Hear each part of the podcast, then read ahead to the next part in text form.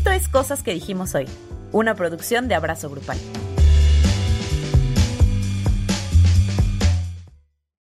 Hola Andrea. Hola Luis. Hola a todas, a todos, a todos quienes nos acompañan una semana más en Cosas que dijimos hoy, una producción de Abrazo Grupal. Es ¿Cómo correcto. estás, Andrea? Bien, estoy emocionada porque vamos a beber. Vamos a beber, vamos a hablar de, del internet.com, del internet de las cosas. El internet de las cosas, así es. Ay, de mis momentos favoritos de la televisión. Roll clip. ¿Sabes qué es, qué es el Big Data? ¿Sabes qué es el Internet de las Cosas? No sabes ni de qué estás hablando. Hablas de digitalización y ni siquiera sabes qué son las apps. Háblame, de, háblame del Internet de las Cosas. ¿Sabes para qué sirve? ¿Sabes cómo lo puedes aplicar? Dime, contéstame. Muchas gracias, candidata. Gracias. Se acabó, se acabó su tiempo. Candidata. Candidata. Claudia, ¿sabes qué es una app? O sea, como si Claudia Sheinbaum fuera así, el hombre cromañón. O sea, Ay, bueno, pues no hay que asumir que la gente sabe. si Claudia No que Sheinbaum no sabe qué es una app, sí me preocuparía. O sea, a mí también, pero pues Bueno, aquí andamos, muy bien.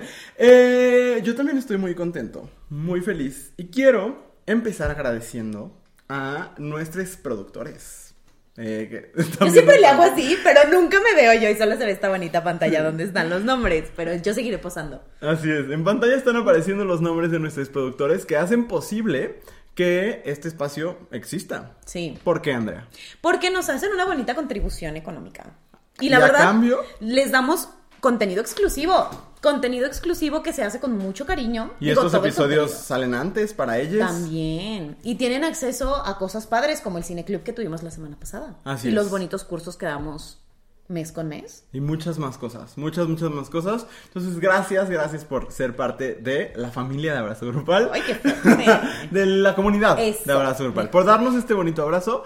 Y abajo está apareciendo la dirección donde ustedes pueden volverse productores de este espacio. Es patreon.com, diagonal abrazo grupal. Y les agradeceremos mucho. Y si no, pues también les agradecemos que estén aquí, que compartan nuestro contenido si les gusta y que nos dejen un bonito comentario. Porque nos gusta mucho leer los comentarios. Nos encanta. Y así como nos encanta eso, también nos encanta tomar. Es, sí. Y si usted quiere tener su bonito convivio, su bonito, ¿qué dije la vez pasada? Slam, eh, su rave, Baile típico. su, su bailable, como no, su kermés. Su kermés. Eh, o una cosa, una cosa más elegante, una cata, una, un Una cena romántica. Ándale, cena un show. picnic. Un cena show. Le Un picnic escuchando la recomendamos ópera. algo que nos va a acompañar en el episodio del día de hoy. Sirena Pride. Este delicioso vino. Está bien rico. eh, que aparte es, es una acción simultánea. Porque por un lado, uno goza. Y aparte, pues su cerebro se relaja un ratito. Y por otro lado, eh, una parte de los ingresos generados por este vino en particular eh, van a un proyecto en Ensenada eh, que está destinado a dar pruebas de VIH a personas trans que ejercen el trabajo sexual. Así es. Y entonces, eh, pues están haciendo dos cosas bien bonitas al mismo tiempo. eh, y ustedes lo pueden conseguir en la dirección que está apareciendo aquí abajo, que es de EOW Marketplace. Eh, y, y, eh, este producto se llama Sirena Pride, es el que tiene estas características que les digo. Ajá. Y ustedes pueden tener un descuento solo por ser nuestros amigues. Sí. El código de descuento es Abrazo todo con minúsculas y tendrían el bonito 10% de descuento en la compra de su botella de Sirena Pride. excelente. Y vamos a degustar este bonito vino mientras platicamos el tema del día de hoy, el cual voy a abrir fuera de cámara porque me da pena. Yo, venga de ahí. Si usted, si usted es, es, es sommelier, no me juzgue. No, ¿ok? no nos juzgue. No me juzgue. Mientras yo les cuento de qué vamos a platicar el día de voy a hoy. esconder la botella. Andrea va a esconder Porque la no quiero ser juzgada como abro una botella de vino. Ay, Bueno, ni modo, si me van a juzgar, pues ya que. X. Bueno, eh, yo les cuento de qué vamos a hablar el día de hoy. El tema del día de hoy son las redes sociales, las cosas positivas que nos ha dado estar tan vinculadas con las redes sociales y las cosas eh, angustiantes, eh, dolorosas. Ahí está. Este sacacorchos no es mío. No, lo es conozco. mío. Eh, las cosas no tan positivas o muy negativas de las redes sociales y de eso vamos a platicar el día de hoy. Andrea preparó las positivas, yo preparé las For a negativas. change. a change of Y ya, ¿les parece si hacemos una pausa en este momento para que Andrea abra la botella? No, podemos seguir hablando. Creo yo. Ok. O sea, Mientras esto les es voy una a- experiencia inmersiva. Les voy a declamar. No te rindas, por favor, no cedas. El frío. ¿Y yo? ¿Yo? No, Necesito es que, que- me cantes la canción de Mulan. Eh, ¿Cuál de todas? Pues la chida, la que pones cuando quieres hacer algo y que dices... ¿La del reflejo? No, esa Eh. no está chida. Está bien deprimente. Entonces, ¿cuál? Pues la otra, la que... La de... La que canta Cristian Castro. Azul, y es que este amor ¡No! es azul como el mar. Cristian Castro, ¿no? Es de Yo Mulan. ya no quiero de ti nada. ¿Tú qué canta Cristian Castro en Mulan? No sé. La de... La de... La del vato. Huele bien rico. Bueno, huele delicioso, sabe delicioso. Mira, Eh, producción sí sabe qué canción es. Hombres fuertes. ¿Esa? Esa. Sí, es Cristian Ah. Castro, ¿no? ¿Y, y no te sabías tú el nombre? ¿O me estabas.? Era un juego de trivia. Y perdiste. Y perdiste. Sí, era. Vence. Esa mera, esa. Esa es la canción para hacer cosas. Ah, pero tú no eres hombre. ¿Y qué tiene? Dice hombres fuertes de acción. ¿Y qué tiene? Por esa canción estoy dispuesta a aceptar esa palabra. Ah, ok. Yo dije, ¿qué tal se me ofende? Solo por esa canción. Oye, huele bien rico. Indeed, it does. Muy bien, es que a mí me gusta mucho el vino y esta botella, eh, pues ya le hemos tomado, no a esta en particular, pero a este vino, eh, y, y me gustó mucho. A ver, Sí. empecemos. El ASMR, aquí. ASMR, ajá.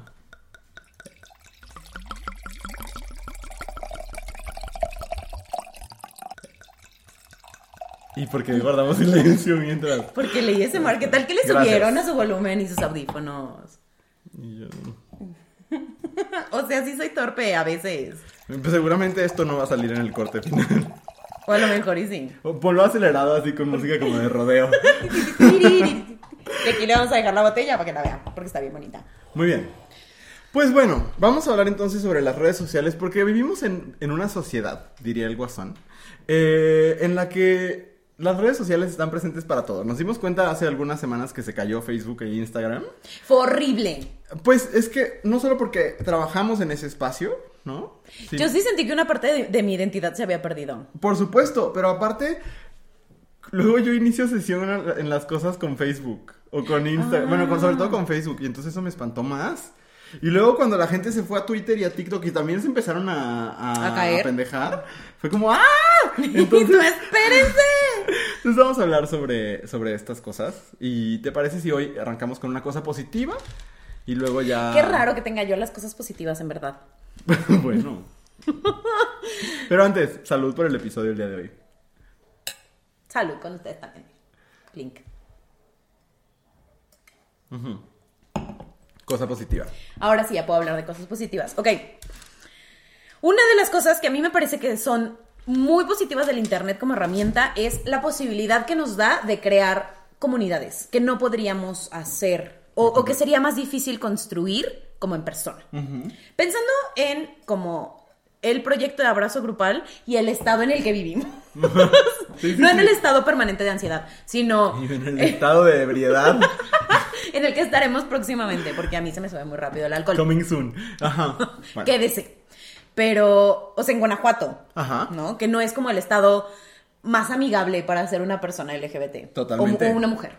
Pero eh, construir una, como una comunidad, un, un grupo de personas abiertamente LGBT, pues no es tan fácil. O incluso conocer personas LGBT en Guanajuato no es tan fácil porque no, hay... o, juntarte a hablar de estos temas. Exacto, porque no hay, no hay muchos espacios para No. hacerlo.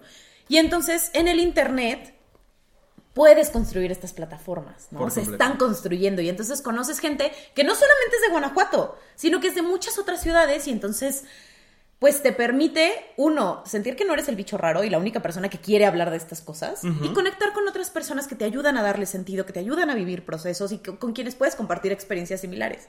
Me da hipo cuando tomo vino.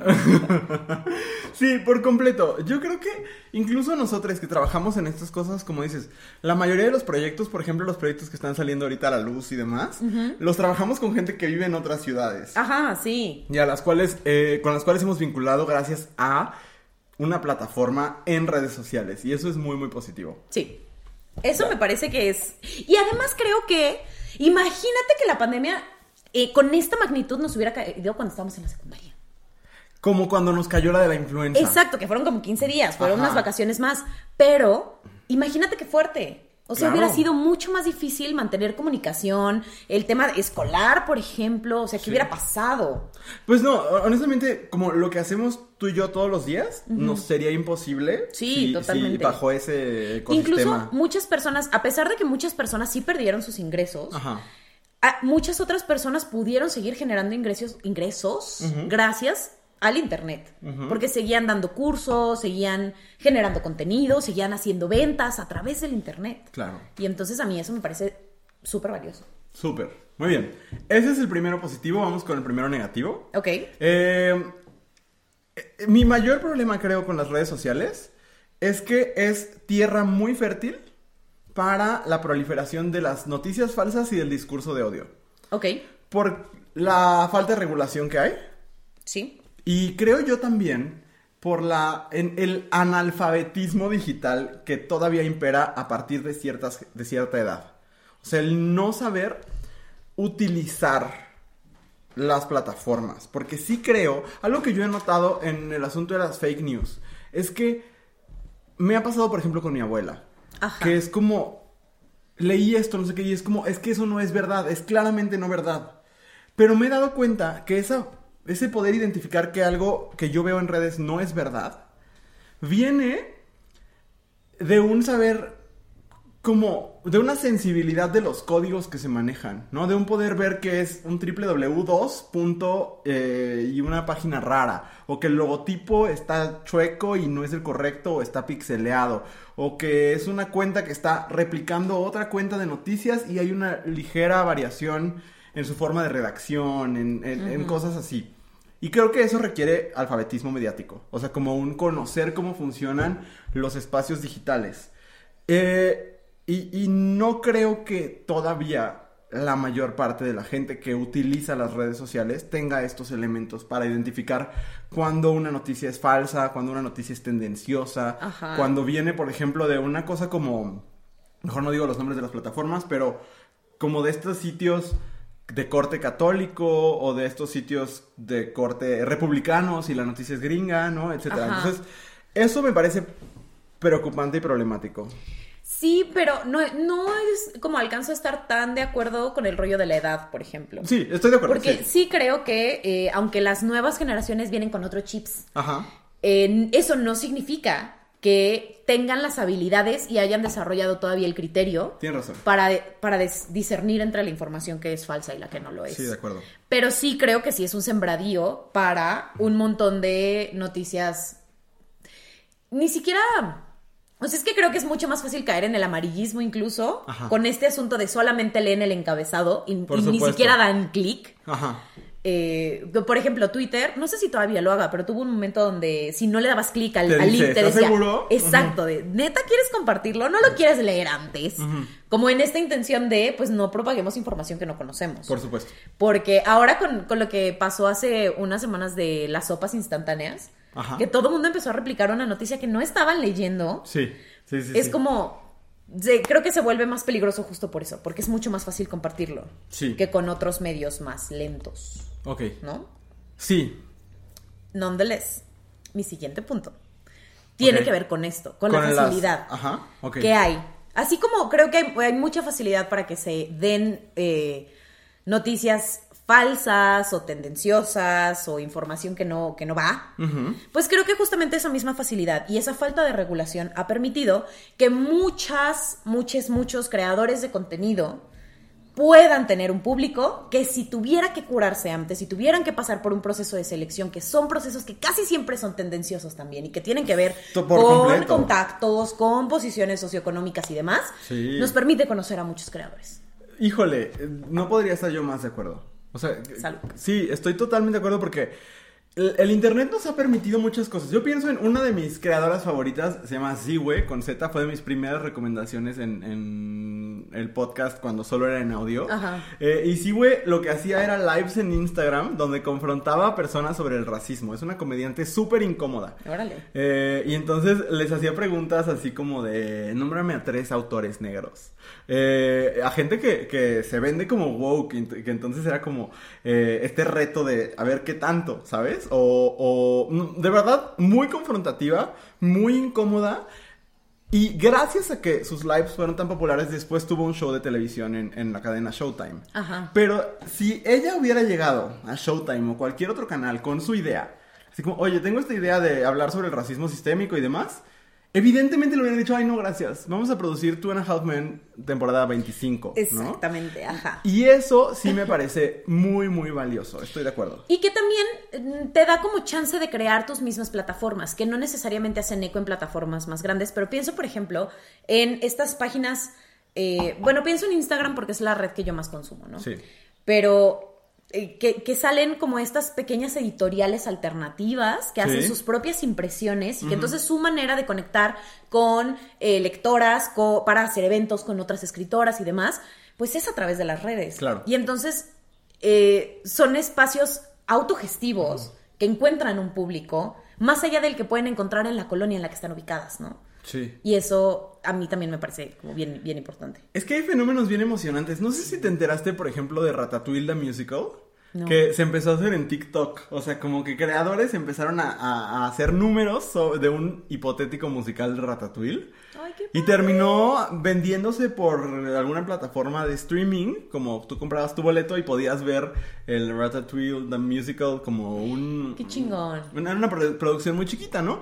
Y entonces, como esas cosas, si uno llegaba, sobre todo en países como el nuestro, ¿no? Que había dos opciones, porque imagen no existía en ese momento. Era o vas y le vendes tu proyecto a Televisa o vas y se lo vendes a TV Azteca, pero ya tienen sus productores, ¿no? Eh, Y lo digo intencionalmente en masculino, ¿no? Los productores, Sí, claro. ¿no? Y que aparte tenían ciertas características y ciertas dinámicas de poder. Y entonces eh, surgen opciones musicales, narrativas, eh, opinativas, de todo, eh, en estos espacios. Sí. Me gusta, me gusta mucho. A mí también. Sí, incluso, bueno, algo que, que hem- hemos estado disfrutando mucho, eh, espero que de ahorita que, que lo estamos grabando a cuando salga este episodio no la hayan cagado, pero no creo, la más draga, ¿no? Ah, claro, ajá. Hay muchos rumores sobre una posible, un- una posible llegada de Drag Race a México. Y yo sí creo que si eso sucede, es por la más draga. Porque la más draga, con un proyecto en internet, solo en internet, demostró que sí hay público para el drag en México. Claro. Entonces, de nuevo, son cosas que solo suceden porque los medios están medianamente democratizados. Sí, y que, que- que tan solo con que haya un poquito más de accesibilidad. Ajá. Porque incluso para eso, o sea, no es tan fácil brillar en YouTube.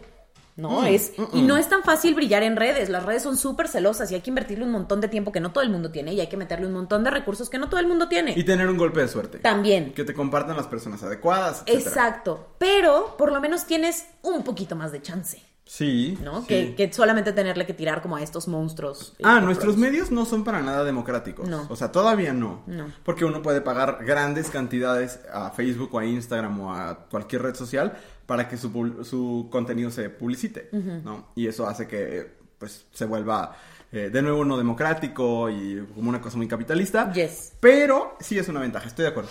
Sí, muy bien. Híjole, esto también me parece como preocupante. Eh, las cámaras de eco y como la idea falsa del mundo que estas generan. ¿Por qué? En las redes sociales uno, una une, puede eh, curar las, las voces que escucha. Y en momentos pareciera que esas voces que escuchas son reflejo de la realidad. Pero si yo me dejara guiar por lo que yo leo en mi cuenta de Twitter, por ejemplo, yo no podría entender cómo el presidente López Obrador sigue teniendo los niveles de aprobación que tiene. Porque mi cuenta de Twitter no es la realidad. Mi Sí. cuenta de Twitter es una segmentación voluntaria que yo hice de las voces que me interesa escuchar. Pero no es nada que se parezca al grueso de la población. Sí. Porque yo estoy eligiendo a quién escucho y a quién no escucho y a quién bloqueo, eh, et- etcétera, ¿no? Y pasa con muchísimos temas, ¿no? En momentos eh, creemos que de las pocas cosas que con las que estoy de acuerdo con Dave Chappelle, eh, que ahorita está como muy en el escándalo por sus muy desafortunados chistes sobre las personas trans. No, no sé si sean chistes. Eh, Comentarios. Ajá. digamos. Ajá. Pero, pero él dice algo que sí es cierto, que dice Twitter no es la vida real. No es. Y en eso estoy de acuerdo. O sea, uno ve que la gente se pelea por ciertas cosas en Twitter y no son las cosas por las que la gente se pelea en la vida real. Entonces, el solo escuchar voces que, que tú elegiste escuchar te da una idea falsa del mundo. Y creo que le hace daño a tu cerebro. Totalmente de acuerdo. Y pasa al revés, ¿no? Perdón, nada más rapidísimo. Con las personas, por ejemplo, los republicanos que solo siguen a otros, los fans de Trump en específico, ¿no? Que solo siguen a otros fans de Trump y pues se radicalizan hacia ese lado. ¿Por qué? Porque ellos creen que eso que están viendo es la única verdad. Es que creo que es como el otro lado de la moneda del primer punto que decía yo, ¿no? De te permite encontrar, hacer comunidades de tus intereses. Y entonces, pues así como podemos hacer comunidades bien bonitas eh, de morras feministas, podemos hacer comunidades bien bonitas de personas LGBT, pues también se pueden hacer comunidades bien bonitas para ellos de personas ultraconservadoras. O sea, ahí está la posibilidad. ¿No? Sí. También creo que esto solamente es como un fenómeno exponenciado por el Internet. Sí. Porque la gente siempre ha creído que su realidad es la norma. Sí, siempre ha habido cámaras de eco. Exactamente. Entonces, por- y en, en Abrazo lo, lo, lo decimos mucho, como el- tu realidad y lo que tú conoces no es la realidad. No. Porque hay gente que siempre llega y dice, ay, pues yo no conozco ningún gay que se queje. Ay, pues, ¡Claro! pues No. güey, o sea, si todos tus amigos gays son hombres cis que viven en Santa Fe, pues evidentemente. Yo tampoco me quejaba. O sea. Los ricos también lloran. Pero, Sí. pero sí creo que esas cámaras de eco siempre han existido. Y el internet lo que hace es que como se pueden generar comunidades más grandes en otros lugares, pues dices, claro, claro que tengo la razón. Uh, es que eso, a, a mí, yo estudié en una universidad privada y me acuerdo, eh, cercano a la elección pasada, todo el mundo decía, pues yo no sé porque yo no conozco a nadie que vaya a votar por López Obrador. Y yo decía, pues claro que no, menso. O sea, Claro. bueno, yo sí, sí, para X. Pero Pero si estudias en una universidad privada de un, de un eh, país, eh, de un estado históricamente panista. panista. No, si el sistema a ti no te falla, pues claro, ¿no? Entonces, eh, las cámaras de eco siempre han existido, estoy de acuerdo. Sí. Las escuelas privadas son cámaras de eco, los fraccionamientos son cámaras de eco. Tu grupo de amistades es, un- es una cámara de eco. Ajá, pero las redes sociales te permiten hacerlo de una manera macro. Ajá. Que las noticias que leas solo estén orientadas a la manera en que piensas. Que las opiniones solo estén orientadas a la manera en que piensas. Y que tú no te atrevas, lo hablábamos en el Día de la Cultura de la Cancelación, a externar una opini- opinión distinta. Porque tu comunidad que está tan aislada te va a sacar. Sí, de acuerdo. Muy bien. Y sí es un punto muy negativo. Y sí Lo lo, han es. potenciado las redes sociales. Totalmente. Y sí se vuelve peligroso. Sí se vuelve muy peligroso. Pero bueno, veamos un poco más del lado positivo. El lado positivo, punto número 3. y yo no sé, mira, ya no sé dónde voy. ya no me acuerdo cuál fue el punto anterior que dije yo. Pero el siguiente tiene que ver con la democratización del conocimiento. Ok, totalmente. ¿Por qué?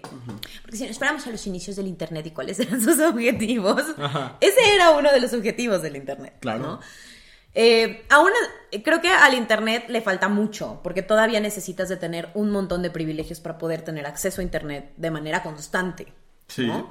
O sea, no de tener que ir a sentarte a un este, café internet y pagar por hora, ¿no? O sea, poder pagar un servicio de internet, tener la luz, el equipo, lo que sea. Pero cuando tienes acceso a, eh, o sea, cuando tienes la posibilidad de tener acceso a internet, se te abren un montón de puertas. Infinitas. Un montón de puertas cada vez más, creo yo. Creo que también la pandemia vino a exponenciar esto porque se abrieron puertas que antes se cre- de cosas que antes se creía que solamente podían suceder de manera presencial y que la gente se tuvo que mudar a lo, vir- lo virtual y aunque todos extrañamos los eventos presenciales, Sí. creo que también está esta cosa de, pues, por ejemplo, pensando en, en- en México, ¿no? Que es un país donde, donde prácticamente toda la actividad cultural está centralizada en la Ciudad de México Sí. que se- eso- los eventos se tuvieran que mudar a una modalidad virtual Ajá. permitía que quienes vivimos en provincia y no podemos estar yendo a Ciudad de México cada fin de semana Sí. o cada, mes o cada dos meses o cada seis meses Este, porque no, o sea, yo no puedo, no Claro. quisiese. Eh, Y si usted se vuelve productor en Patreon, igual y lo logramos. Igual y pudiese. ¿A qué link? No, pero sí creo que entonces permite que te involucres de otra manera y entonces eh, puedas eh, acceder a obras de teatro, a exposiciones, a conocimiento, incluso pensando en plataformas como Coursera, por ejemplo, Sí. que tienen un montón de eh, diplomados, certificados o cursos nomás así porque, ay, tengo ganas como de ver este, de qué se trataba China en 1800. Pues ahí está. Sí. Y mucho contenido es gratuito. Sí. Entonces tienes la posibilidad de aprender, de Sí. desarrollar habilidades con un montón de contenido gratuito en Internet. Por supuesto, yo creo que en los últimos dos años tú y yo hemos tomado, tú a otro nivel, porque así es tu perfil, pues, pero sí creo que eh, el aprendizaje se ha vuelto mucho más cercano a nosotros, ¿no? Si yo antes, por ejemplo, yo tomé un curso, bueno, un taller de stand-up con Nicho Peñavera, que es un excelente stand-upero, eh, y si yo hubiera querido aprender stand-up eh, presencial, pues no hubiera tenido como esa opción en mi ciudad. Hubiera tenido que viajar o me hubiera tenido que aguantar, ¿no? Y eso es una de las grandes virtudes. Yo encontré a Nicho por redes sociales. eh, estoy a punto de tomar un taller con Raquel Aedo. También en lo encontré, le enco- o sea, encontré el taller, por eso lo dije en masculino, en redes sociales, ¿no? Eh, me parece como una maravilla. O los, todos los cursos, talleres, masterclasses y demás de Alicia, de Alicia que hemos Por tomado. ejemplo. Eh, pues Y también eso. los costos son otros, Luis. Por supuesto, porque pues, tienes un alcance mayor. Nuestros propios espacios formativos eh, tienen que ver con, con... O sea, los precios son mucho más accesibles porque no tenemos que rentar un espacio. Porque, eh, digo, si bien hay que pagar el Zoom, pues, pero... Claro, las pero el costo del Zoom es diferente a tener que rentar un auditorio, Ajá. ¿no? A, a tener que trasladarte a ese auditorio. O sea, lo único que necesitamos sacarle nosotros de costo es el Zoom y la luz. Sí, ¿no? por supuesto. O sea, y entonces te, se vuelve todo más accesible. Ajá. Bueno, no todo, porque hay gente que ha decidido que no, que todo cuesta igual que si fuera presencial, pero sí creo que abre otras puertas. Por supuesto. Sí, de- verdaderamente es un gran, gran, gran pro. Sí lo es. Voy a decir un gran, gran, gran contra. Yo aquí en defensora del internet. del Internet de las cosas. Este. La hipersimplificación de las problemáticas sociales. Creo que la cultura del Internet sí ha generado que creamos que los problemas se arreglan a tuitazos. Ajá. Que creamos que tener una conversación o una pelea en Twitter es lo mismo que tener que, escribir una tesis, que tener un debate en un espacio académico, que hacer un reportaje, que, que, ¿sabes? Como mil cosas que eran mucho más complejas, que implicaban investigación, formación, trayectoria, etcétera. Eh, sí creo que el, el asunto se ha simplificado muchísimo. Habla- lo hablamos en el episodio de la cancelación, pero también para, para un lado y para otro, ¿no? Así como nos es más fácil en estas culturas digitales desechar a las personas, también nos es más fácil endiosar a las personas. Uf, sí, sí. Y crear como estos ídolos, estos ídolos de esta persona inalcanzable que tiene la verdad. El caso de, de este, el, el gurú que expuso Mayre Wink, ¿te acuerdas? Que el creador de la autosanación. ¡Ay, el de Bacalar! Ajá, Ajá. ajá, que hace sus retiros y demás. La, la cultura del Internet en general creo que ha, ha fomentado que esto suceda, ¿no? Que, que se propongan soluciones fáciles a problemas difíciles. Y eso nunca va a ser eh, efectivo. No. No, creo que el Internet ha permitido que líderes de opinión se formen en Twitter o en Instagram o en Facebook eh, sin como nada que les sustente. Hay, hay o sea, por ejemplo, yo, yo digo, he escuchado pocas voces tan brillantes como ContraPoints, ¿no? Ajá, en sí. todas las plataformas hay contenido chingoncísimo. Pero sí creo también que ha habido una simplificación enorme de que creemos que peleándonos entre distintas corrientes ideológicas se solucionan las cosas en Twitter, cosa que nunca va a suceder. Nunca va a suceder. Mira, sobre esto yo tengo así como, como varios comentarios. Ajá. Porque eh, de entrada creo que esta sobresimplificación de las cosas también hace que se nos olvide que una vez de que dejan de ser trending topic, las problemáticas siguen ahí. Por supuesto. ¿No? Porque claro que puedes retuitear, claro, claro que puedes poner tu foto negra en Instagram, claro que puedes eh, usar tu filtro del 8 de marzo, claro que puedes hacer un montón de cosas performáticas en redes y lo puedes lo puedes sentir con todo tu corazón. ¿no? Pu- Se puedes tener toda la buena voluntad. Claro. Pero una vez que dejan de ser trending y una vez que pasa de moda en redes, la problemática ahí sigue. Y Por entonces, supuesto. eh, ahí es donde creo que, que no está tan cool, No. ¿no? Pero también el tema de eh, los, las, les líderes de opinión. Ahí creo que habrá que matizar. Eh, Es que mira, se me viene a, a la cabeza un ejemplo, a lo mejor muy, muy pues, a lo mejor menos impactante que ContraPoints, pues. Pero, por ejemplo, hace unos 10 años. Ay, bien vieja yo de pronto. Este, pero hace unos 10 años que fue como el boom de los booktubers en México. Ajá. Y que había mucha gente que les criticaba y que decía, pues es que, o sea, esas personas que Ajá. leen puras cosas eh, súper chafas, no tienen ningún criterio y ta, ta, ta. Y entonces había mucha gente que les atacaba porque Sí. decían, es que de verdad leen pura basura, no, Sí. son, no hacen críticas literarias, Ajá. cuando en realidad el objetivo de, de porque eran morritos. O sea, eran chavitas, chavitos, que pues estaban generando contenido en internet de cosas que les emocionaban. El objetivo era otro. El objetivo era otro. Y honestamente creo que eh, eh, es sobre un, un grupito de booktubers en particular, pensando por ejemplo en Faorosco, que quizás fue, eh, fue como la booktuber más famosa de México en su momento. Sí. Este, ahorita ya no es booktuber, ahorita hace bonito contenido sobre BTS y de pronto sobre libros. Pero, pero es que en su momento yo creo que ella hizo mucho más por la promoción a la lectura que cualquier, cualquier campaña que haya hecho ningún organismo go- gubernamental. Es que por eso es desafortunado que a mí me haya tocado los aspectos negativos, porque estoy de acuerdo con todo lo que tú dices. O sea, yo al final creo que hay muchísimos aspectos positivos. La creación de líderes de opinión incluso, ¿no? Se ha Ajá. democratizado mucho más. Yo haber accedido a la manera de pensar de Yumko Gata, por ejemplo, que me parece un- una mente así súper potente y súper sublime, ¿no? Sí es. Eh, eso lo agradezco mucho. Solo creo, en ciertos casos, que, que el- sí se sobresimplifica la, dis- la, la discusión en general. Sí, totalmente. Creemos que la respuesta está en un carrusel de 10 imágenes en Instagram, que es lo que nosotros hacemos. Y no, es un primer contacto. Sí, Es un primer contacto con el tema o con la opinión. Y también creo que tiene que ver con esta analfabeta, analfe... Este analfabetismo. Eso.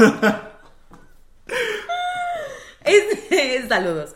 Eh, con esto que platicábamos al principio, ¿no? De decir, pues si no podemos generar el criterio para, para decir, ok, son líderes de opinión, pero en esto. Y no necesitan tener una opinión sobre todo. Y no necesitamos... Porque también creo que por algún motivo, no hemos heredado un montón de cosas de otras generaciones, pero sí heredamos el hecho de que creemos que nuestra persona, que es líder de opinión favorita, eh, es Jacobo Zabludowski para todos nosotros. Ajá, y es entonces la le única tenemos voz. que creer todo. Sí, por ¿Y supuesto. por?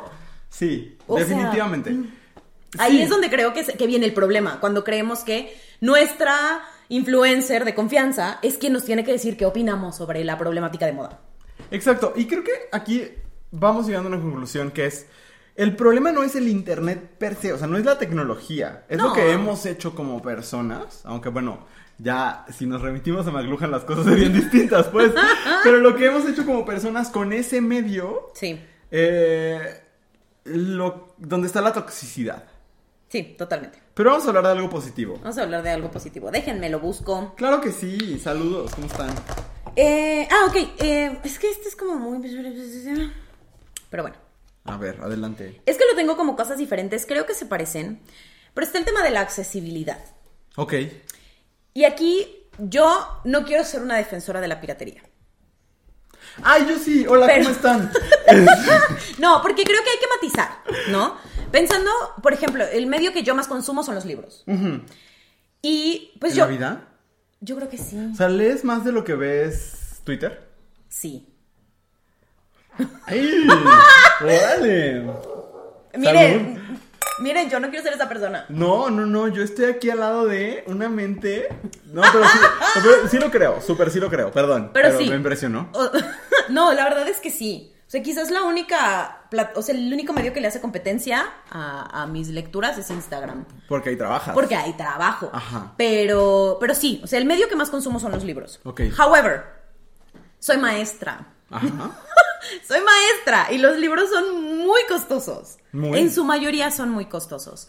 Y todavía no tengo suficientes productores en abrazo Es lo que grupal. te iba a decir. Inserten aquí abajo el link del Patreon una vez más. Ajá, pero mira, si yo que tengo un trabajo donde la verdad no me pagan mal, Ajá. ¿no? Y donde y yo no tengo hijes, entonces mis responsabilidades económicas tampoco, o sea, no depende de la alimentación de alguien Sí. más de mi, de mi economía, ¿no? No me alcanza para, para consumir la literatura y los libros en la velocidad que yo la consumo. Entonces, personas que no están en mi misma situación económica, pues decirles, no consumas piratería. PDFs, Ajá, ajá. no consumas PDFs. Se me hace es- Creo que es una conversación súper compleja, porque además Sí. yo conozco muchos, muchas, muchos, muchos escritores eh, a quienes quiero muchísimo y a quienes de verdad trato de darles todo mi apoyo comprando sus libros. Por supuesto. Pero sí creo que de pronto ahí hay un asunto de no todo el mundo tiene la, la, la posibilidad de comprar los saludos, Vicente Fox, por su bonito este, impuesto a, lo- a los Ah. libros, ¿no? Y yo me nació, me nació saludar a Vicente. Fox. en Yo dije, pues bueno, no sé. No sé, pero compártanselo. Ah, verdad, no es cierto. Qué barbaridad. A lo mejor se vuelve productor, ¿tú qué sabes? Ay, imagínate. A él sí se lo aceptaba. Calderón, ni lo intentes. Don't even try. No, pero o sea, sí creo que no todo el mundo tiene la posibilidad económica. Porque es, es. Porque luego le decimos a la gente, ay, es que edúcate. ¿Cómo? ¿Cómo? Si un libro, un libro, cuesta arriba de 250 pesos. Por supuesto. 250 pesos es muchísimo dinero. Es muchísimo dinero. Sí. No, y 250 pesos es una opción relativamente accesible. Exacto, porque si te vas a meter a libros de teoría, estamos hablando de 400, 600, 800 pesos por libro. Claro. Considerando que nuestras librerías, por lo menos aquí en Guanajuato, no son las más surtidas. Ajá. Y una que tiene una cruzada personal contra Jeff Bezos, pues no vas a ir a comprar los libros en Amazon. Ajá. Entonces, yo trato de consumir todo de la manera en la que pueda darle su retribución a la, le, el escritor Sí. correspondiente. However, a veces no se puede. No. Y hay gente que no está en las condiciones, no tiene las condiciones para poder hacer esa aportación. Y, y el, ajá. No. El acceder al contenido. eh, por ejemplo, yo pienso en el juego del calamar. Yo no lo he visto. Pero. Pero sí Qué pienso. chistoso que pienses en el juego de Que no he visto. No, pero es que te voy a decir por qué. Porque yo estoy sudando horrible. Este. Pero. ¿Por qué pienso en el juego del calamar? Ajá. Porque es muy impactante que. No sé para el momento en el que salga este episodio si ya va a ser la serie más vista en la historia de Netflix. Es posible. Es, eh, va en ese camino. Puede ser, sí. Eh, Betty la fea nomás ahí, ahí se mantiene. y bueno, ese sería otro ejemplo, pero me quedo con el juego del calamar. Si no existieran las redes sociales, porque no solo es Netflix, que no podríamos considerar como tal una red social, pero si no existieran las redes sociales, que fue lo que hizo como el boca a boca, eh, entonces nadie nunca se hubiera interesado por elegir la opción de una serie coreana. ¿Es una serie coreana? Es coreana. Eh, me parece, o sea, sería como muy poco probable. Esto sí nos lo ha permitido el internet. Sí. Que hablemos de, ay, me encontré esta cosa. O sea, una de las series más vistas de Netflix es ¿Quién mató a Sara? Una serie mexicana. Ajá. Eh, de nuevo, viene como del boca a boca, no de que verdaderamente sea la gran apuesta de un estudio cinematográfico, ¿no? Y creo que eso también tiene que ver con la accesibilidad desde la parte eh, del streaming, por ejemplo, ¿no? O del cine, Luis. O sea, de nuevo, poniendo el ejemplo de esta bonita ciudad en la que vivimos. Sí. Donde no voy a decir que tenemos pocos cines, porque la verdad es que no. No, pero todos tienen la misma cosa. y la doblada. misma película, doblada y la tienen en siete salas diferentes. Sí, ¿dónde voy a ir a ver la nueva de Tatiana Hueso?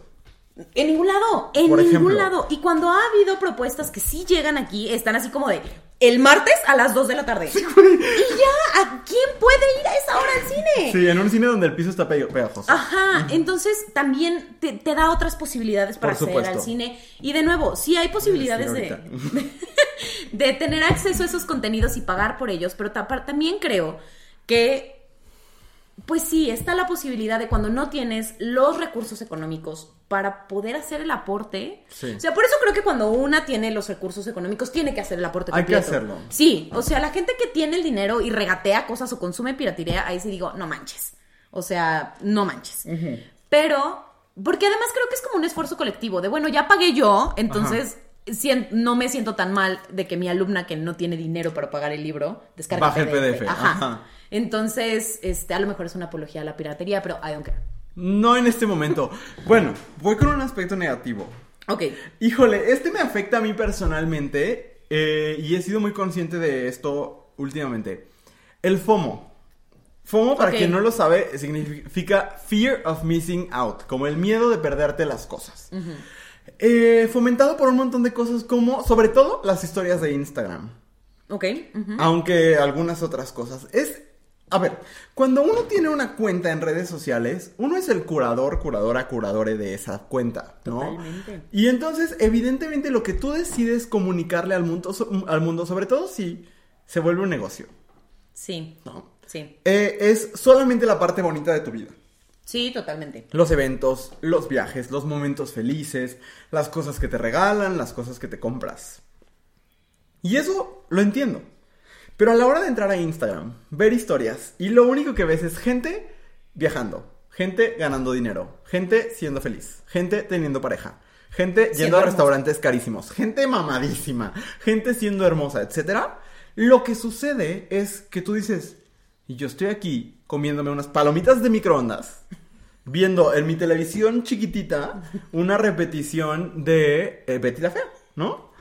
Y te llega un... es- es- psicológicamente es muy poderoso, Sí ¿no? es. O el ver que todo el mundo está en un antro y tú no tienes plan para el fin de semana, ¿no? El ver que eh, a lo mejor tu compañero de la prepa está conquistando Dubai y tú no estás conquistando ni San Francisco el Rincón, ¿no? Sí. Y, y genera un efecto en tu mente de me estoy perdiendo de todo. ¿Por qué? Porque evidentemente la persona en cuestión no va a subir la historia de que a lo mejor es influencer y le regalan las cosas, pero no tienes idea de su recibo de nómina, no tienes idea de, de- de sus momentos oscuros, no tienes idea de si a lo mejor lleva 16 días comiendo latas de atún, no sabes nada de eso, ¿no?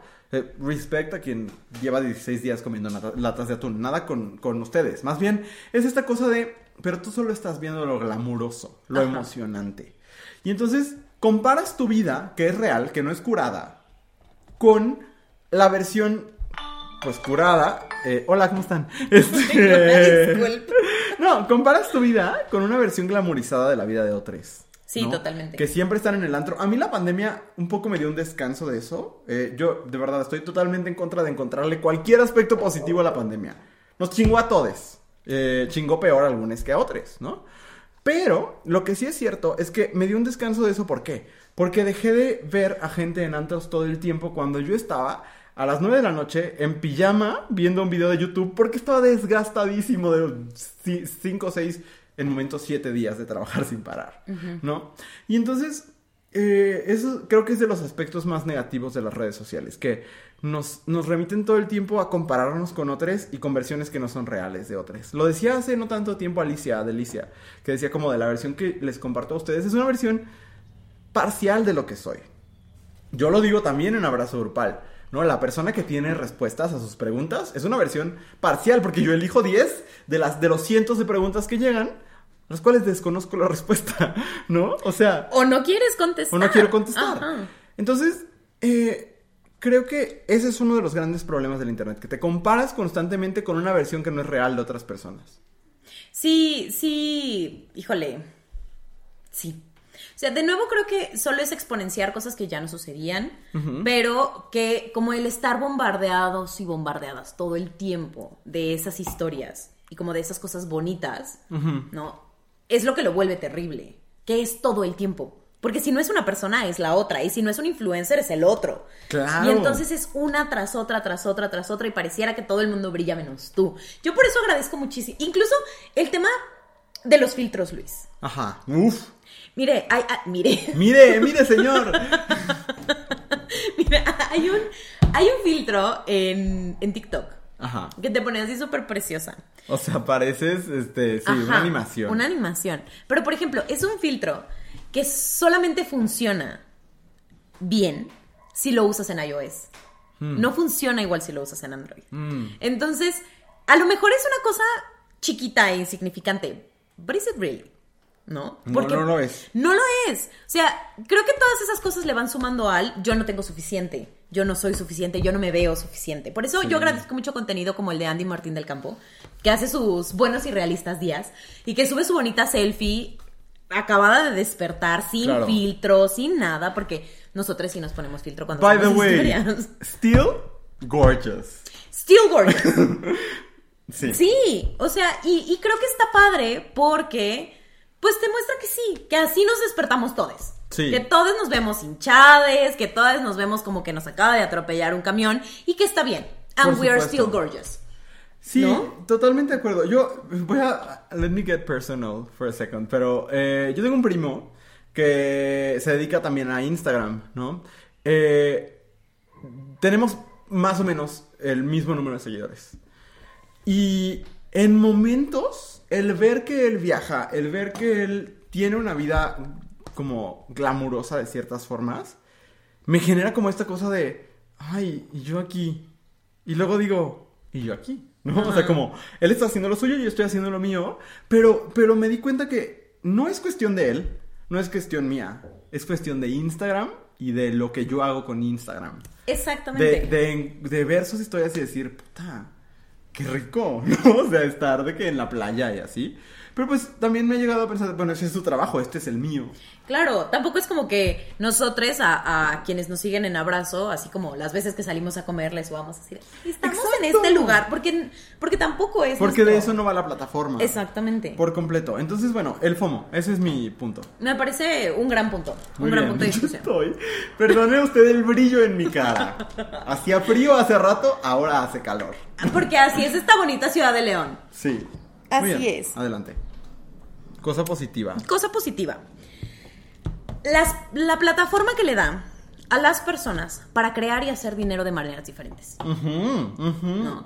Eh, pensando, yo pienso mucho, me de pronto en esta vida me encuentro pensando aleatoriamente en Cris Carabatos. Cris Garabatos es una excelente ilustradora de la ciudad de León, Guanajuato. La queremos mucho, ella hizo... Cofundadora de Abrazo Grupal. Cofundadora de Abrazo Grupal, hizo el bonito logo que nos gustó un montón, ha colaborado un montón con nosotros, incluso con algo pa- padrísimo que viene, no sé si para este punto. Ya vino, ya, vendrá, quién sabe. Pero ustedes, No creo que ya vino. yo creo que no, pero ustedes Ajá. espérenlo con ansias. Pero yo pienso mucho en ella. Sí. Porque ella es de tu edad, 26 años. 26 años, plena juventud. Y ella es ilustradora, ¿no? Sí. Y ella siempre se ha, de- se ha buscado dedicarse a la ilustración. Sí. Lo cual pues no está fácil. No. es como que tú digas, ay, pues hay vacantes de ilustradores en todos lados. Pero ella ha creado su plataforma y ha conseguido vivir de la, o sea, iba a decir bien o mal, pero la verdad es que no, vive mal. No, bien, bien. Ajá. Vive- ajá, pero ha logrado que su ingreso sea su ilustración y sus trabajos de ilustración. Gracias a las redes. Gracias a las redes. Y creo que aplica para muchísimas personas. Pienso de nuevo en Alicia Delicia. También de pronto me encuentro aleatoriamente pensando en Alicia Delicia. Sí, se le quiere mucho. Porque se le quiere muchísimo. Pero, por ejemplo, ella, a- eh, la educación sexual que ella da, pues no es como que una escuela diga, ay, qué ganas, qué ganas en verdad de incluir el programa de Alicia en nuestro programa educativo. Porque, pues, es una educación muy transgresora, que se agradece y que, que yo sí creo que es necesaria, pero que no en, los, no en, en espacios convencionales quizás no sea... No se va a dar. No se va a dar. Pero entonces ella puede llegar a un montón de personas, a las que además nos viene muy bien la, la formación que ella da, gracias a las redes. Sí, Gracias a las plataformas en internet. por supuesto. Pienso en otro ejemplo. Yo aquí haciéndole promoción a las personas que me gusta su contenido, pero pienso en Alejandra Arevalo, Arevalo, Arevalo, alias Soy Sputnik en Instagram. Ajá. Ella tiene una historia inspiradora para mí. Eh, ella es booktuber desde hace años. Sí. Eh, forma parte de un bonito colectivo que se llama Libros Before Tipos. Y ella trabajaba en Bookmate. Y hace un par de semanas renunció a Bookmate para dedicarse de lleno a su proyecto que ha llamado Sputnik Libros. Ok. Y ella tiene una bonita cajita donde te manda un libro, una carta y una postal cada mes. Ok. Y a eso se está dedicando. That is the dream. The Dream. Totalmente. O sea, se dedica a recomendar libros. Vive de recomendar libros. Sí. Y a mí me parece fascinante, quizás porque es un reflejo de mis propias necesidades emocionales en este momento. Pero sí me parece fascinante que el Internet nos dé la posibilidad de salir de este esquema que tenemos heredado de, o sea, de nuestras familias y que además para quienes somos millennials y gente más joven, es un modelo que no es sostenible porque nos pagan una nada Nada. Poder buscar maneras alternativas de hacer dinero, de- con maneras que nos hagan más felices, que se acerquen más a lo que, pues a lo que queremos hacer y que nos permitan vivir de eso. Yo sé que es desde un punto de vista privilegiado porque no todo el mundo lo puede hacer, Totalmente. pero sí creo que abre puertas que antes n- no, o sea que, que no sería fácil hacerlo si no, si no tuviéramos esa herramienta. Yo pienso mucho en el ejemplo que voy a poner a continuación. Eh, Ricardo Peralta, Pepe, de Pepe y Teo. A mí me parece, a ver, tenemos una persona que es morena. Una persona que es gender non-conforming super. Ajá, súper sí. Ajá. Que tiene, que, que habla de muchas cuestiones que a la televisión no le interesan. ¿Tú crees que algún día, venga la alegría, ventaneando, hoy, etcétera, le iba a dar un espacio? No, claro que no. Nunca. Y sale en la película esta de veinteañera divorciada y fantástica y está grabando una serie, o no sé qué esté grabando, no tengo idea. No creen que yo sé. O sea, yo asumí que era una serie y no tengo idea. Em, Pero algo se está grabando, algo se está grabando. Ajá, sí, eso lo ponen en sus historias. Eh, gracias a que pudo hacer una plataforma en internet. Entonces estoy totalmente de acuerdo contigo. y, y tus ejemplos me, me parecieron increíbles. Grandes mujeres, en verdad. Por supuesto, voy a decir mi último ejemplo. Ok. Eh, algo que me parece horrible del internet es que tus enojos le convienen a alguien económicamente. o sea, Ay, qué fuerte. sí, es muy feo, porque yo me enojo mucho en internet. Y luego tengo que darme cuenta de que el que yo me esté peleando con alguien en internet, el que yo le haya contestado a una persona transfóbica, homofóbica, misógina, clasista, racista, de las que abundan en internet, le está generando dinero a la plataforma. De que el algoritmo de la plataforma se está beneficiando de que yo me empute por ese tweet y en lugar de ignorarlo, le conteste e inicie una conversación y aumente como el, el engagement de esta publicación. ¿Por qué? Porque las redes están diseñadas para eso. Sí. Hay muchos estudios, sobre todo con Facebook, de que las redes literalmente están diseñadas para generarte esta indignación. Para que yo lo vea y diga, ¿cómo está diciendo esa pendejada? Déjame le contesto. Y no sirve de nada. No sirve de nada. Nada. O sea, la persona que me lee solo está pensando en de qué manera contestarme. No está pensando en, oh, tiene razón. Ni está haciendo un ejercicio crítico alrededor de lo que le dijiste. Solo está pensando cómo contestarme y hay un dueño de la plataforma que está viéndose beneficiada económicamente de lo que yo estoy diciendo. Sí. Y entonces, eso me enoja mucho, porque en momentos caigo en esa tentación, porque me enoja las cosas que leo. Claro. ¿No? Cuando leo una opinión homofóbica, por ejemplo, digo, voy a contestar. Y a veces me gana y contesto. Pero eso, lo único que estoy haciendo es participando de una dinámica que está diseñada para que yo participe de ella. Y eso me hace enojar. No, sí, es que, es que tienes mucha razón. Sí, es que. Miren, algo que sí quiero decir es que hay muchos estudios alrededor de Facebook, pero porque creo que Facebook es veterano. Mm. Y porque a, a final de cuentas todas las plataformas funcionan así. Absolutamente Y porque. Zuckerberg nos da miedo. A mí no. ¿No te da miedo? Yo sería amiga de Mark Zuckerberg. Ay, no. La verdad es que yo sí. A mí me da mucha. ya había la producción aterrada. Yo no entiendo. Estoy muy indignado. no, la verdad es que yo sí sería amiga de Mark Zuckerberg. I- I'm sorry? Yes. I don't understand. Which part? No así de Jeff Bezos. ¿Por? no sé, en mi cabeza. Esto es culpa de David Fincher, totalmente. David Fincher lo ha romantizado. en A ver, pausa. O sea, tuviste red social y dijiste, esta es la historia de una buena persona. Erica Albright's a bitch. Do you think that's because her family changed their name from Albrecht? Or do you think it's because all BU girls are bitches? La historia de un héroe. No, no, porque no, no, no, it was not the ya lo sé, ya sé que yo no lo entendí. Como la gente que cree que Black Swan es una historia de superación. Wow. No, La pero. historia que cree que, que Regina George es un role model. Exacto, exacto. Bueno, eso soy yo con Mark Zuckerberg. Ok, o sea, no, no me genera miedo en particular. Tengo todo hecho bolas, mi collar, espérate. Pero no me genera miedo en particular. O sea, no me parece que sea una persona malvada. Hay gente que yo la veo y digo, es gente malvada. Como Jeff Bezos. Jeff Bezos tiene cara de que es un hombre malvado. That's really good. You and okay.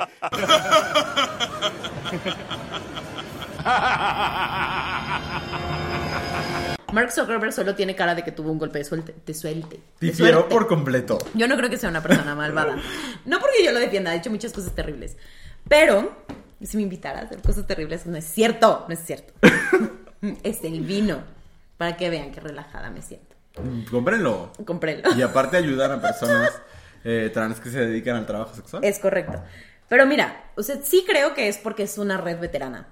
¿no? Y porque, porque creo que la mayoría de las personas que usamos redes sociales hemos pasado por Facebook en algún momento. Sí. Pero todas las redes están diseñadas para eso. Todo el engagement en internet está diseñado La para misma eso. cultura. Exactamente. Pero no me identifico. Porque el internet me hace enojar, pero Ah. difícilmente me engancho en el internet. Ah. Entonces no puedo sentir tu enojo. Mm. Solo sí creo que eh, pues de- deberíamos dimensionar qué pasa con esas respuestas, ¿no? Porque vamos a ser como bien sinceras en este momento. Cuando decimos es que otras personas solo están esperando contestarnos, también nosotros. Por supuesto. O sea, Sí. porque luego hay gente de, es que del otro lado solamente me dicen, y no es cierto. Todas las peleas en internet vienen del mismo lado. De a ver ego. qué me dice esta pendeja para, Para contestar. contestarle. Sí. Y entonces el, el- el análisis. Es como los güeyes de secundaria que querían agarrarse a madrazos afuera. Exactamente. Y porque honestamente pelearse con la gente es muy divertido, sobre todo cuando tu integridad física no está en riesgo. Sobre todo cuando te reconoces más inteligente que la otra persona. Ajá, y cuando tienes la validación externa Sí. de decir, ay, toda esta gente está de acuerdo conmigo. Hay gente que eh, genera debates muy interesantes en el internet, sí, pero pienso, por ejemplo, en este debate que está en YouTube de un montón de influencers a favor y en contra del aborto. ¿Por? Ya sé. ¿Quién les hacen sus debates. Ajá. Sí, y digo, la verdad, de dónde sale esta maravillosa frase de no hay sobrepoblación porque tú volteas a un lado, volteas al otro y no hay gente. Dices, o sea, cero pensamiento crítico, cero análisis, cero entendimiento del, del, del contexto y del- del concepto que se está manejando. Pero a la gente nos gusta alegar. A la gente nos gusta pelearnos. Y la producción está de acuerdo. La producción anda muy participativa en este segmento. Lo agradezco, porque yo luego digo, le volteo a ver, no le volteo a ver, y me gusta, me gusta. Pero. Un día le revelaremos, como quién es la máscara. Lo pondremos en una botarga así. y usted, apueste. Haga sus apuestas. Que de usted quién no sabe si nuestra producción es Oprah Winfrey. ¿Usted qué sabe? ¿Usted qué sabe? Se vienen grandes cosas. Pero pues eso creo, no dije nada, pero sí creo que es algo que todos disfrutamos. Y sí le hace dinero a la gente, pero honestamente tam- ya le vendimos nuestra alma a Mark Zuckerberg desde hace un montón. Por supuesto. Y es como, pues, he's already making money. O sea, nosotros hacemos tres pesos con Pero, pero sí les da plataforma a las personas con las que nos estamos peleando. Ah, totalmente. Les da reacciones, les da, o sea, el mensaje llega a más gente. Sí. Y eso no está cool. Por eso eh, la intención, y, y se ha dicho en muchos espacios, el no des retweet a, los, a las cosas que te hacen enojar. Ignora, No ignora lo por compartas. O sea, si quieres, por ejemplo, que un perfil, que te ayuden a denunciar un perfil, no compartas el perfil, sino dile, dile a tus seguidores, oigan, busquen esta cuenta, no le arrobes. Ajá. Y entonces que vayan y lo busquen. Porque Ajá. si es, eh, lo que hace es generar engagement. Honestamente, cuando nos llega hate en abrazo grupal es, ay, qué bueno. Es interacción. Exacto. y significa que al post le va a ir bien. Keep it coming. Porque nosotros lo pensamos. O sea, eso mismo que a ti te enoja, nosotros lo pensamos. Que Por decimos, supuesto. ah, ya llegaron los FIFAs a, a joder. que llegan. Que Yo platiquen. ya no sé conjugar. Que lleguen, eso quise decir. Que lleguen. Pues sí, que vengan, que comenten. Y luego, ustedes muy amablemente van y se pelean. Y decimos, pues, ¿para qué se desgastan? ¿Para qué se desgastan? Pero entonces genera más engagement. Entonces sí. Y, y digo, a nosotros nos conviene porque entonces al post le va bien y la plataforma sigue creciendo y podemos hacer segui- eh, podemos seguir haciendo estas bonitas cosas. Pero la, la intención es buena. Porque claro, la idea pero a es que final de cuentas- El bonito mensaje llegue. Pero a final de cuentas siguen siendo centavos en los bolsillos de Mark Zuckerberg. Ah, sí, yo dije de los míos, no, yo no los he visto. Pero No, de no Mark Zuckerberg nuestros. sí. Pero sí en los de Mark Zuckerberg. Muy bien. ¿Tienes algo más positivo que decir? No, solo que el vino está muy bueno. Está delicioso. Eh, yo lo que quisiese decir es, creo que la tecnología como tal, ahí está. No podemos desaparecerla. No Ay, no, quisiéramos desaparecerla. Ajá.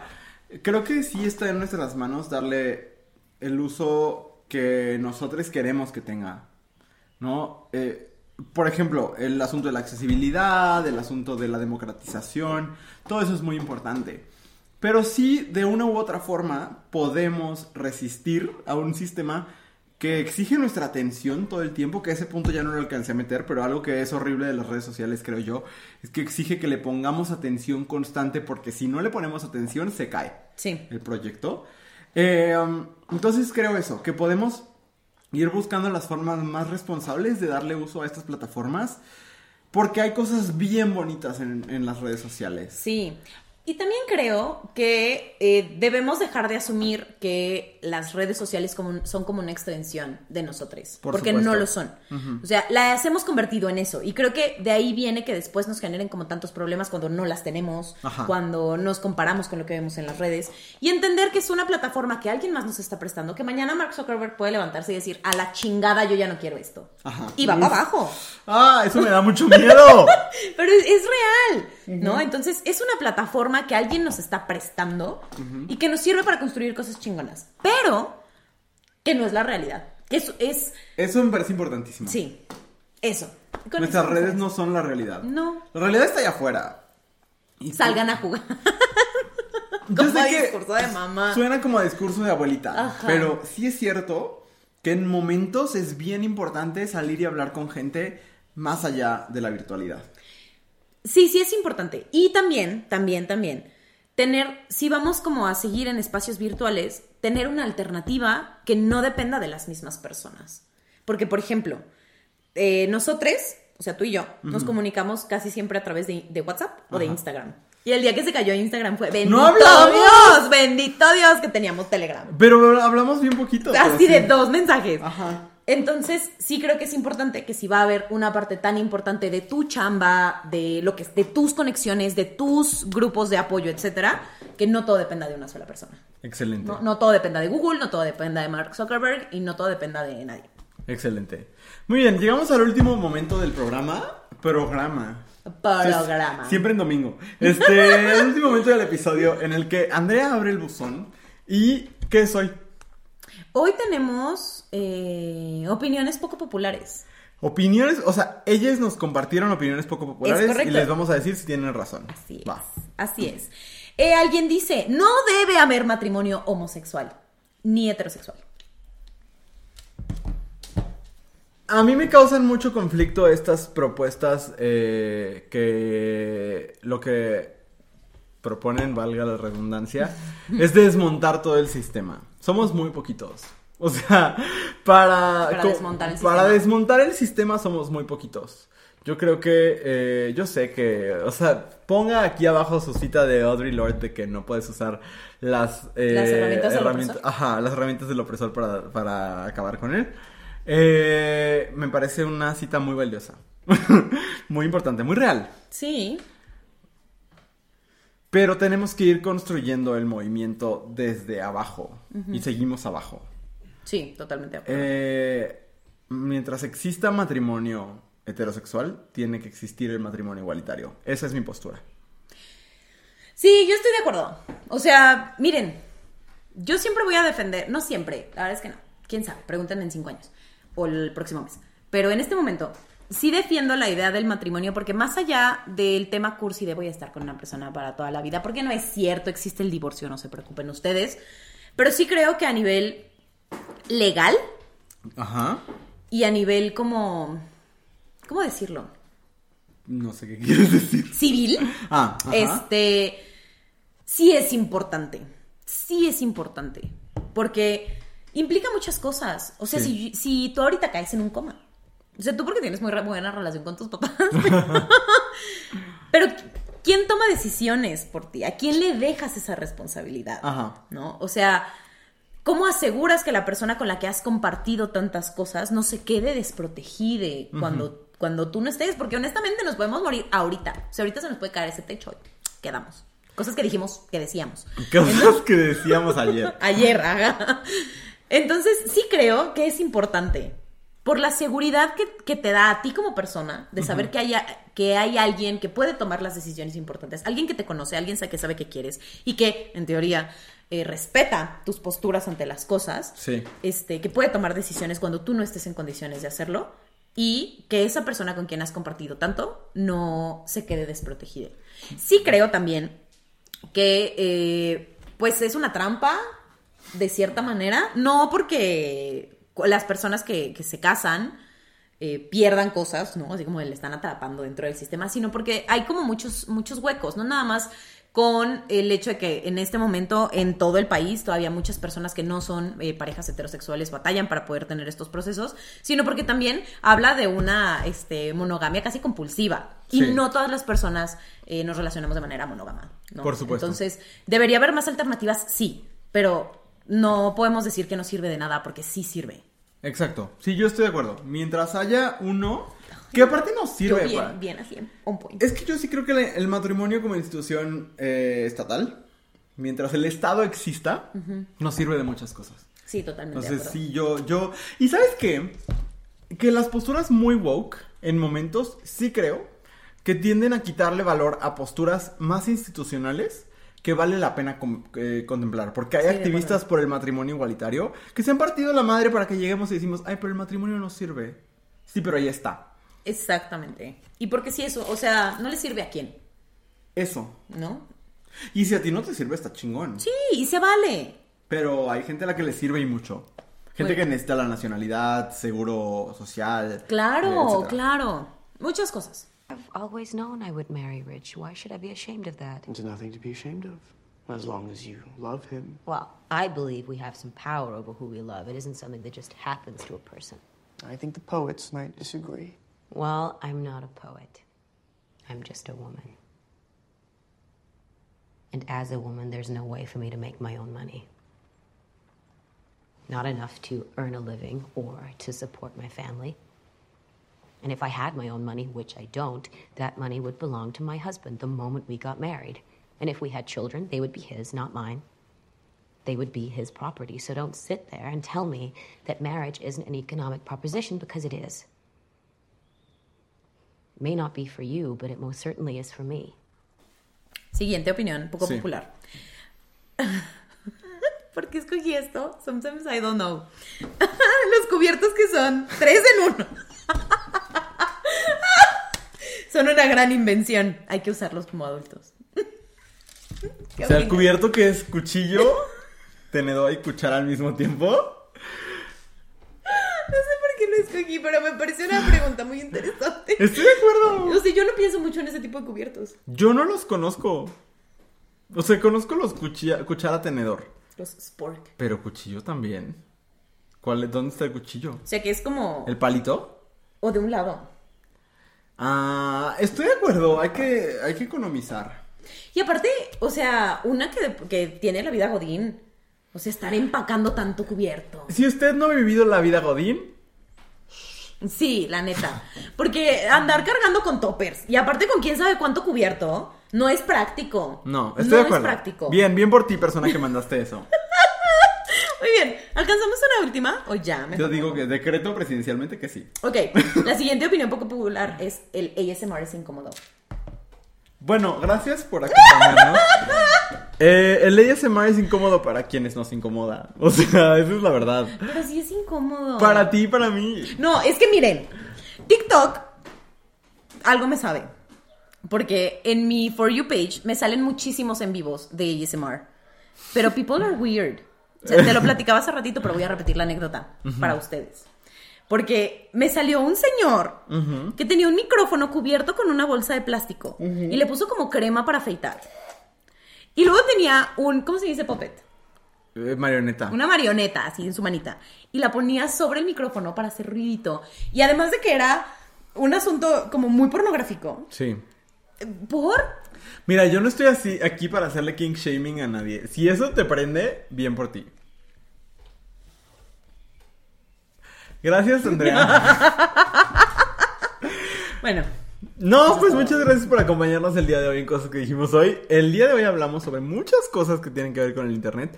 Mi, mi postura final sería como de, hagámoslo responsablemente. Juguemos Sí. con él. Porque no se va a ir a ningún él. lado. No, no. Y además aprendamos a ser responsables con el uso del Internet y aprendamos a ser críticos, críticas, crítiques con, con lo que vemos en Internet y con cómo, cómo lo usamos. Por supuesto. Muy bien. Gracias, Andrea. Gracias, Luis. Gracias a todos, todas, todos. Y nos vemos la próxima semana. Adiós.